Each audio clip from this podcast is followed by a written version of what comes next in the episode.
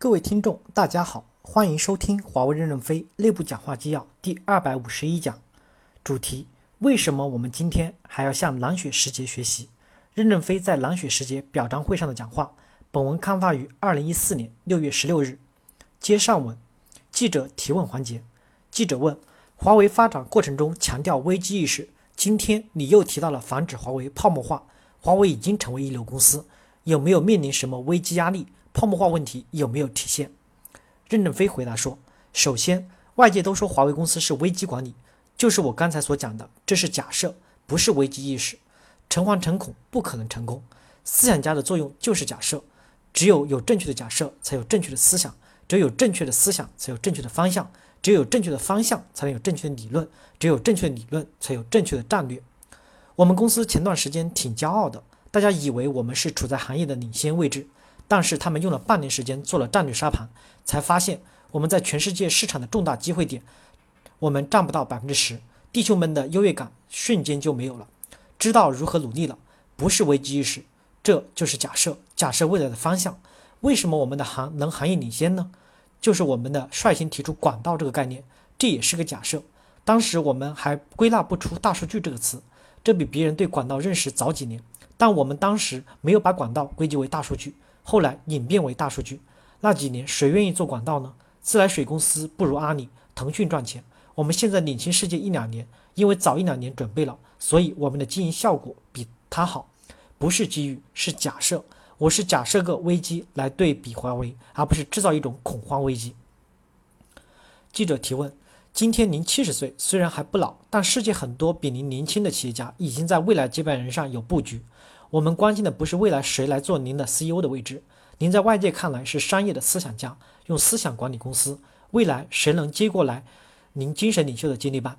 任正非回答说：“先讲我两个朋友的故事。一个朋友是 AIG 创始人柏林伯格，八十八岁，每天早上做五十个俯卧撑，晚上做五十个俯卧撑。他八十八岁到深圳来跟我谈判，三年以后他就退休了。他把公司交给谁？”其实钱伯斯找接班人的时候，他本人也征求过我的意见。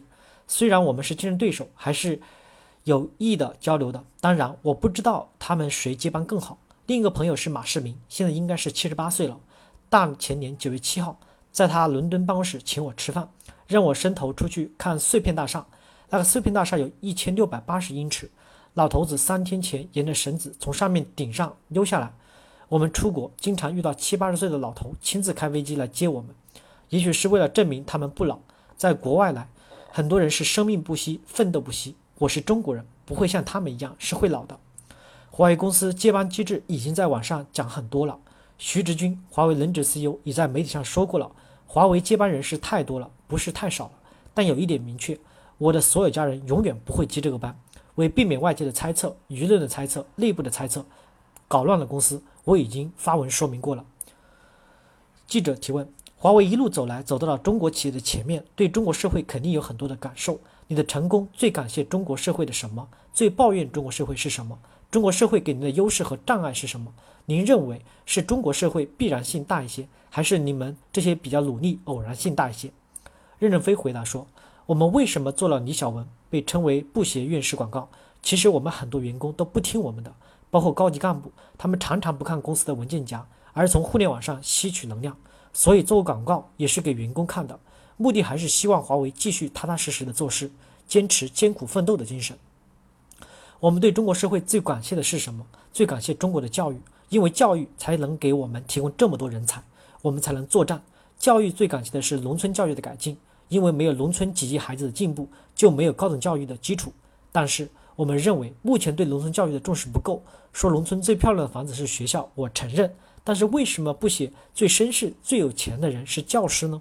如果农村的中小学教师都是最有钱的人，大家都会争着去做教师，让最优秀的人才能培养更优秀的人，未来中国是不可估量的。未来十到二十年内一定会爆发一场技术革命，从硅谷时代跃进到石墨时代。你怎么知道农村孩子不成为世界技术革命的主力军呢？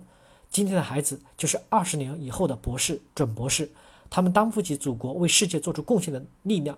当然，他们也可能会是工人、技师、职业经理人，打好了社会基础，使得中国社会能持续前进。几十年后，中国梦就可能会实现。第二，希望社会要宽容，人都是有缺点的，他自己会改进的，不必大家这么费心的去帮他寻找。乔布斯、比尔盖茨都有缺点，宽容使他们伟大。一个人完美多累啊！他在非战略机会点上耗费太多的战略竞争力量。孩子应该是优点突出，缺点突出，他才能找到自己的爆发点。年轻人要简单。阿甘就是一个傻孩子。别人说你要好好的向雷锋学习才有希望，他就向雷锋学习了，当了班长，然后还要学，就变成排长，才有机会做连长、营长，做到旅长、军长后，他就能把社会的负能量变成正能量。而很多人天天在网上找信息来批评，消耗了自己，沉船了阿甘。社会要宽容，中国就会出现乔布斯、比尔盖茨。现在社会进步很大，中国是很有希望的。感谢大家的收听，敬请期待下一讲内容。